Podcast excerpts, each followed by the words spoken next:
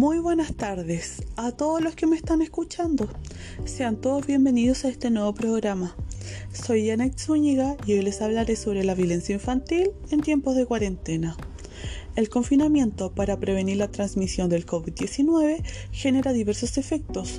Ya hemos hablado sobre la violencia hacia la mujer y hacia los adultos mayores.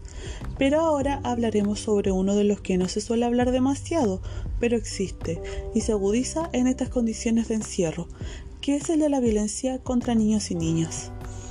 El hogar suele ser el escenario de distintos tipos de violencia contra los niños, que van desde el trato negligente, la violencia psicológica y física, hasta el abuso sexual. Entre el 70 y el 80% de los casos, este abuso se produce dentro de la familia, por lo cual pone en mayor relevancia los riesgos que para estos niños implica estar encerrados posiblemente con su agresor. La ONG Activa denunció un aumento de 42% en casos de maltrato a menores en medio de la cuarentena por coronavirus en algunas comunas del país. Según las cifras de esta organización, durante marzo, 4 de cada 10 denuncias de violencia intrafamiliar estuvieron asociadas a violencia ejercida sobre menores, concentrándose el segmento que va entre 0 y 14 años. Las comunas que registraron mayor incremento fueron Santiago, Providencia e Independencia, todas bajo, bajo cuarentena obligatoria en la región metropolitana. Hay que destacar que existen tres tipos de maltrato que destruye la autoestima de los niños. Muchos padres no tienen la conciencia del daño que están provocando los niños cuando usan algunas actitudes equivocadas y erróneas. Aquí les dejo algunos ejemplos muy comunes de violencia psicológica de los padres hacia los hijos. 1. Cuando humillan a los niños. Cuando alguien humilla a un niño delante de otro o en privado, daña profundamente su autoestima, de tal forma que el niño se siente realmente como si no valiera nada. Mediante la crítica, los insultos, las falsas acusaciones y los comentarios despectivos, los niños sufren una violencia muchas veces sin percibir o sin identificar, pero lo que hacen es aniquilar la autoestima de los pequeños. Lo que deben hacer los padres es no acusar a los niños sin prueba, no hacer comentarios despectivos sobre él, no compararlos con otros, ya que cada niño es único y diferente, y no le critiques constantemente por algo que no hace bien, ya que son pequeños y están aprendiendo. 2. Cuando le hacen un lavado de cerebro. El lavado de cerebro no es exclusivo de los, de los grupos políticos. Se puede dar entre niños en su propia casa. Se da en caso en que los propios padres del niño, o puede ser cualquier otro adulto, ponen en duda la salud psicológica del niño. Son los adultos los que piensan que el niño tiene algún problema mental o de comportamiento, aunque no sea cierto, y lo tratan como tal.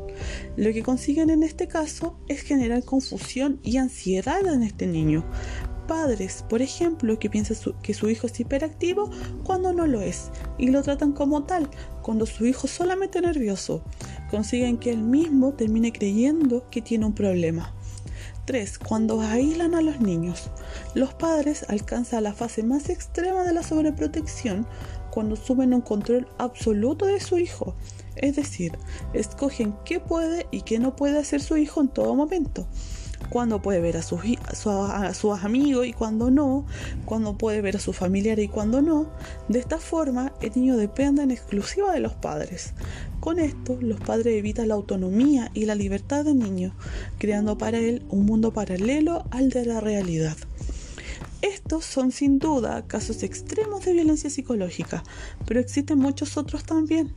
Los gritos, así como una simple mirada, algunas palabras, gestos, impulsos pueden dejar una herida profunda en los niños. Ahora le daremos claves para padres y madres. En el contexto de la pandemia por COVID-19, padres, madres y otros cuidadores están enfrentando importantes desafíos respecto a la crianza, el cuidado de los niños y niñas y el propio bienestar. Compartimos aquí algunos mensajes que pueden ayudarte a ti como madre, padre o cuidador. 1. Confía en tu capacidad de criar, cuidar y adaptarte a los cambios. La crianza en sí misma requiere estar adaptándose a los cambios de los niños permanentemente. Ya lo has hecho antes y sin duda lo podrás hacer ahora. 2. No es necesario llenar el día de actividades conjuntas. El hecho de que estén juntos en la casa todo el tiempo no significa que tengan que hacer todo juntos ni pasarse el día organizando actividades que hacer. Los niños y niñas también necesitan su espacio para jugar. Concentrarse solo en algo que a ellos les parezca interesante o incluso no hacer nada especial. Cuando hagan cosas juntos hay que intentar de que sea algo que también sea interesante para ti y entretenido. Esa es una buena señal cuando ambos los disfrutan y se ríen. 3. Sé flexible. Las circunstancias excepcionales requieren medidas excepcionales.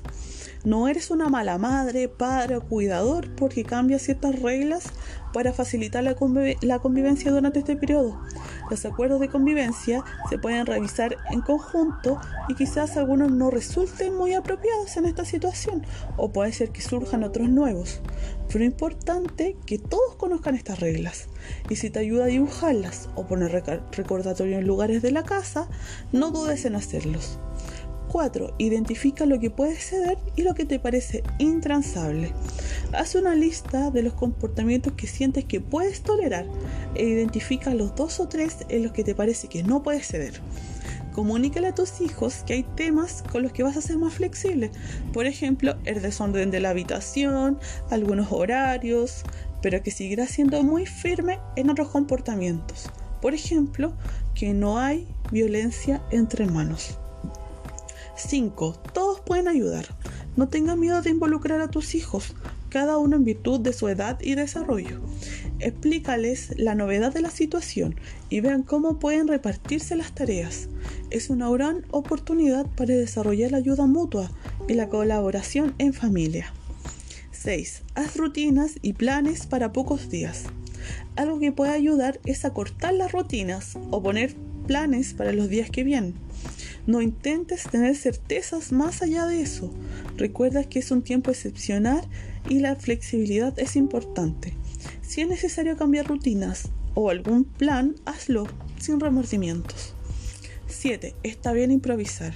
Si prefieres la improvisación y tu vida actual lo hace posible, permítete vivir así puedes aprovechar para emprender algo con tus hijos, alguna cosa que soñaste muchas veces pero que no pudiste hacerlo por falta de tiempo. 8. No intentes hacer toda la perfección. En esta situación no te exijas ser el mejor o la mejor en, en, tu trabajo, al mismo tiempo que intentas convertirte en el perfecto maestro para la educación de los niños, mientras resuelves todos los otros temas domésticos. No es posible hacerlo e intentarlo te va a llevar al agotamiento. Es importante elegir metas posibles de cumplir, seleccionar lo que sí puedes ir haciendo y ajustar las expectativas respecto a lo que sí se puede hacer. 9. Está bien sentirse desbordados. Respira. Cuando sientes que te estás desbordando, haz una pausa y toma un poco de aire, literalmente. Sé benevolente contigo mismo y recuerda que estás viviendo algo excepcional y lo que estás haciendo es lo mejor que puedes hacer. 10. Pide ayuda si sientes la necesidad. Si crees que la situación te está superando, no dudes en pedir ayuda a alguien de la familia, algún amigo, alguna vecina. No tengas miedo de, pedir ayuda. Es ser valiente y ser honesto contigo mismo. Es importante que sepa que los niños y las niñas pequeñas con y sin discapacidad pueden expresar sus emociones de, distintas formas. Se encuentran en una etapa en la que están desarrollando el lenguaje y aprendiendo a identificar sus emociones, pero muchas veces no saben cómo nombrarlas o cómo expresarlas. Para los niños, con, para los niños pequeños con retraso y o discapacidad del desarrollo, podría ser incluso más difícil comunicar sus necesidades, dolor y emociones.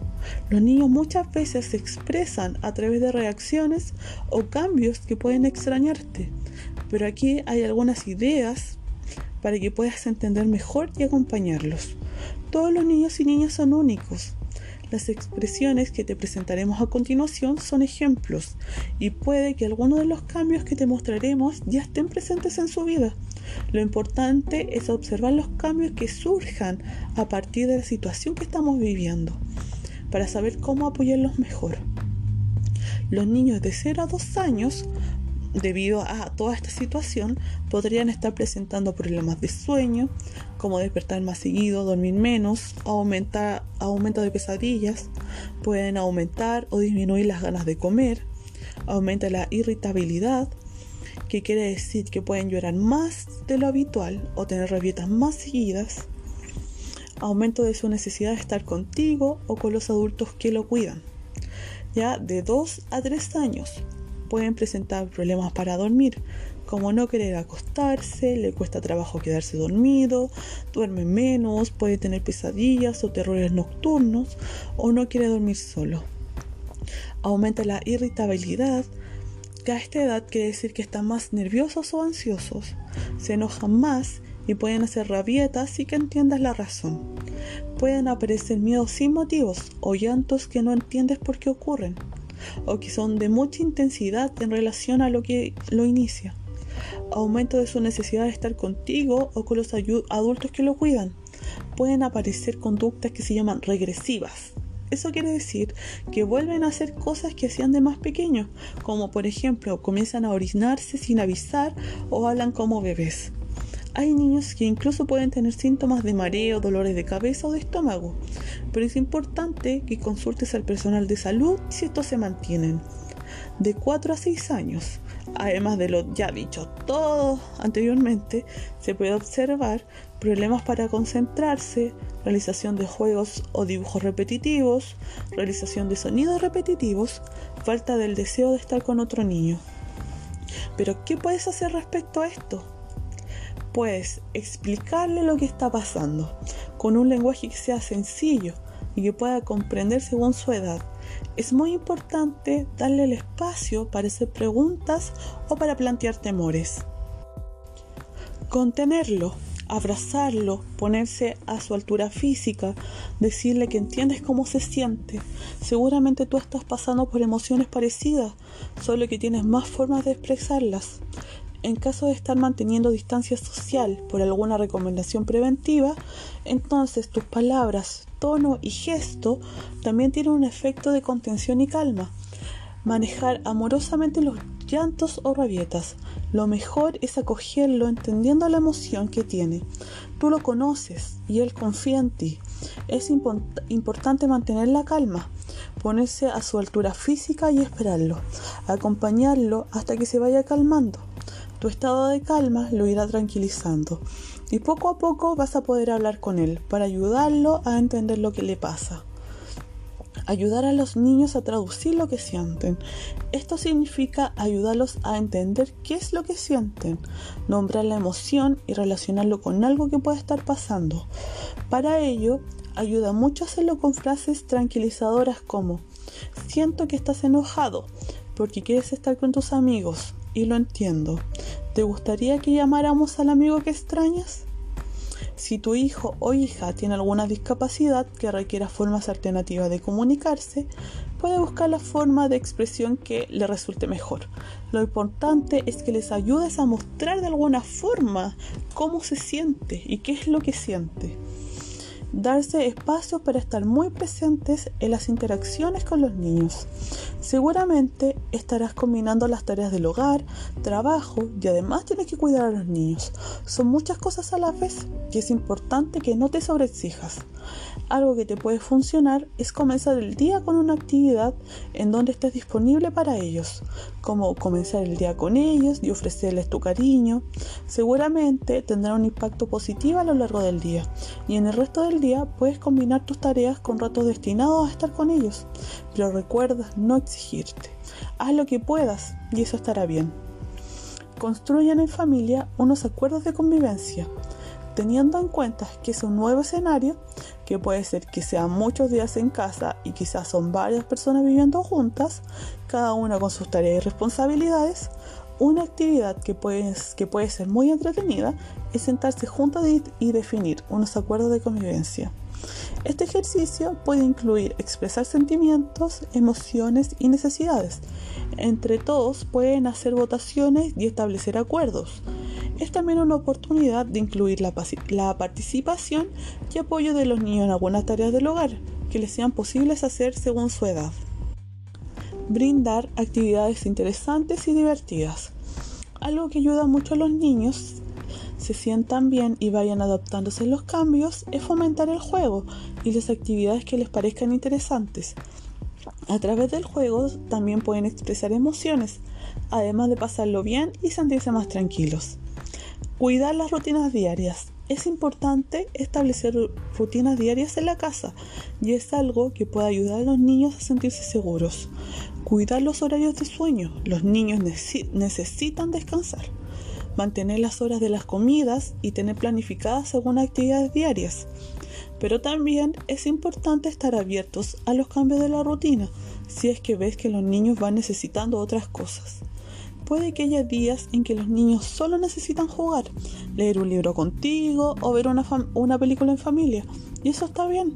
Lo importante es ver que tu hijo o hija va necesitando, porque quizás se sienta más seguro y protegido con rutinas fijas, o quizás lo que necesita es tiempo, tiempo de juego libre, o de conectarse con sus amigos por teléfono o virtualmente. Es importante que las tareas del hogar y responsabilidad respecto a los cuidados de los niños se vayan distribuyendo entre todos los miembros de adultos del hogar. Esto es una oportunidad para revisar ¿Cómo van repartiendo estas tareas habitualmente? Históricamente, la responsabilidad del cuidado de los hijos y de las labores domésticas ha recaído principalmente en las mujeres. Hombres y mujeres tienen la oportunidad de hacer una repartición equitativa de las tareas del hogar. Así estarán brindando un ejemplo positivo a los niños y también asegurarán que todos estos cuenten con el espacio necesario para el autocuidado y para trabajar, si fuera el caso. Así todos estarán mejor y se estarán cuidando. Los niños también pueden contribuir a las tareas del hogar dependiendo de su edad y posibilidades. Es importante que también haya una repartición equitativa. En el caso de familias con una sola persona a cargo, es importante buscar los apoyos que pueda necesitar y evitar sobreexigirse. En una situación distinta, y todos estamos haciendo lo mejor que podemos. Procura darte un espacio para hacer cosas que a ti también te gustan o organizar alguna red de apoyo con familiares o amigos que pueden ayudarte. Aquí daremos algunos consejos para prevenir el maltrato infantil. 1. Es importante comenzar a fomentar en los niños valores éticos y morales, siendo capaces de establecer unas adecuadas normas de convivencia. 2 hemos de ser conscientes a la hora de hablar y tratar con los niños, que son personas especialmente vulnerables, frágiles, y en ocasiones son considerados como figuras inanimadas que pertenecen a uno de los progenitores. 3. El ser humano tiene que aprender y ser capaz de controlar la ira y la agresividad de forma adaptativa y adecuada. El control de las emociones es fundamental. No hay que olvidar la importancia de desarrollar a los niños la capacidad de la empatía para ser capaz de ponerse en el lugar de otro y comprender que nuestra conducta o actitud puede provocar sufrimiento en el otro. 5. Los adultos somos un modelo a seguir para los niños. Un entorno donde impera la violencia psíquica o física va a, favorecer, que nuestros niños aprendan esos modelos de conducta y puedan repetirlos. 6. Tenemos que facilitar a los niños bienestar físico, efectivo, emocional, educativo y social, velar por sus derechos o intereses, capacidad de escuchar, facilitarles la oportunidad de expresarse y que se sientan comprendidos y arropados emocionalmente, permanecer atentos a sus necesidades y demandas físicas y afectivas. Nuestra sociedad en general y cada uno de nosotros en particular debemos proteger y proporcionar a nuestros niños un entorno seguro, efectivo, adaptativo y estructurado. Así garantizaremos un adecuado desarrollo psicoevolutivo del niño y una infancia feliz. Teletrabajo y cuidado de los niños. Es importante ajustar las expectativas de lo que es posible hacer en esta situación. Esto quiere decir revisar con calma las distintas responsabilidades y tareas que tú y los niños pueden hacer, planificando realista qué es lo que es posible hacer y cuidadosa de tu bienestar y el de los niños. Seguramente no podrás atender a todo y rendir como quisieras, y eso está bien. Esto es una, esta es una situación excepcional. Organiza de forma realista los tiempos que puedes destinar a los niños y al trabajo. Es importante definir momentos para estar disponible para los niños y los tiempos destinados al trabajo. Los tiempos deben estar compartiéndose durante el día, sobre todo con niños pequeños. Se debe considerar que los tiempos de concentración en el trabajo difícilmente serán muy largos y habrá que combinarlos con pausa o turnándose entre los adultos del hogar, si hay más de uno. Al principio puede ser difícil, pero con el tiempo los niños también se irán adaptando. Muéstrate disponible para atender las necesidades de los niños. Si mientras estás trabajando o en una reunión un niño te pide algo o necesita de tu atención, te sugerimos atender su inquietud y luego explicarle de manera tranquila y clara que volverás a concentrarte en tu trabajo.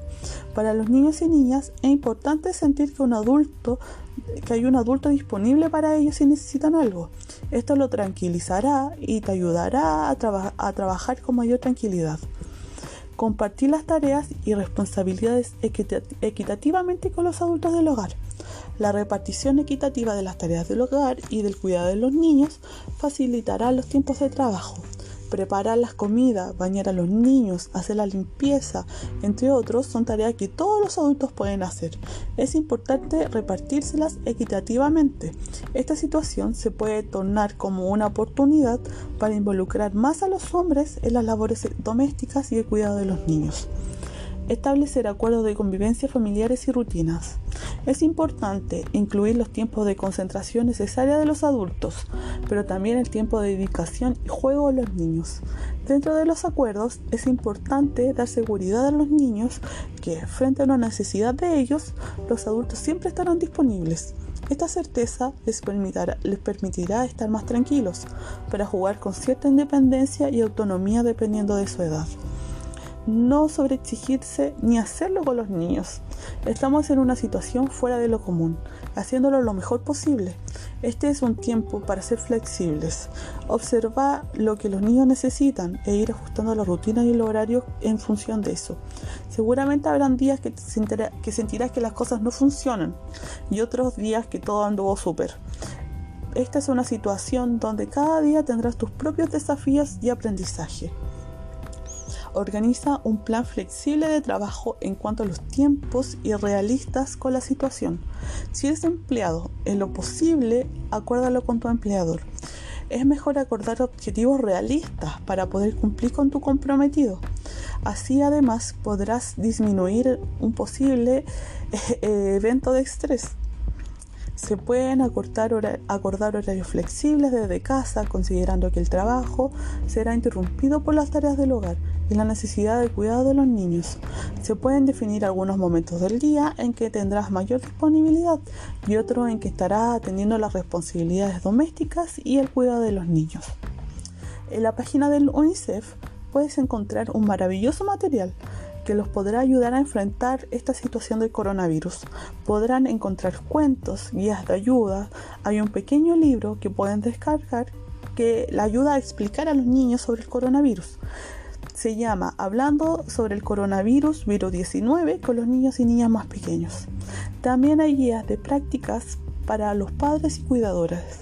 Por ejemplo, hay uno que se llama Apoyando a los y a las niñas y niños pequeños a enfrentar los cambios. En tiempos de aislamiento y niñez debemos considerar que se trata de una situación excepcional, por lo tanto intenta no sobreexigirte tanto, ni tener demasiadas expectativas de qué pueda significar situaciones estresantes para ti o tus hijos.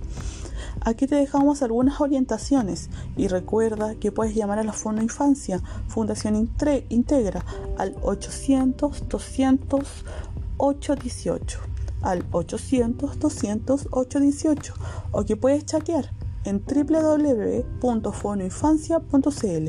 Puedes llamar o chatear de lunes a viernes de 8 y media a 7 de la tarde.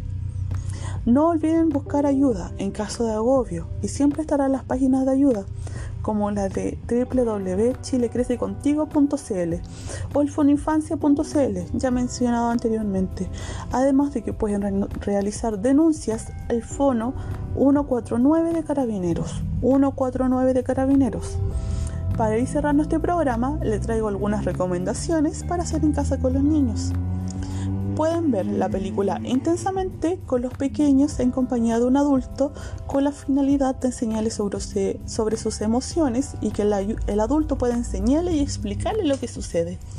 También pueden descargar y leer El monstruo de colores, que se trata sobre un monstruo que tenía todos los colores mezclados en su cuerpo. Todos esos colores son todas las emociones que el monstruo tiene adentro y no sabe cómo explicar. Y que de a poco durante el cuento logra ir identificándolos y logra desenredarlos. Es un cuento muy útil para que los niños puedan identificar sus emociones. Como ya les conté anteriormente, para los niños que no saben expresarse o no saben lo que les pasa o se ponen muy ansiosos y no saben cómo desenvolverse, hacen pataletas, lloran. Así que este libro es muy útil y también está disponible en YouTube como un cuentacuentos. Ahora les daremos una receta facilita para hacer junto a los más pequeños de la casa, así que tomen papel y lápiz. Esta es una receta de un quiquito de vainilla para hacer en el microondas. Ingredientes: 30 gramos de mantequilla, un huevo, 2 cucharadas de azúcar, un cuarto cucharadita de extracto de vainilla, una cucharada de leche, 5 cucharadas de harina, un cuarto de cucharadita de levadura química tipo Royal. Derretiremos la mantequilla en el microondas, solo 20 segundos. En una taza añadimos los ingredientes secos, azúcar, harina y el polvo royal y lo mezclamos bien. A continuación incorporaremos el huevo, la mantequilla derretida, la leche y el extracto de vainilla.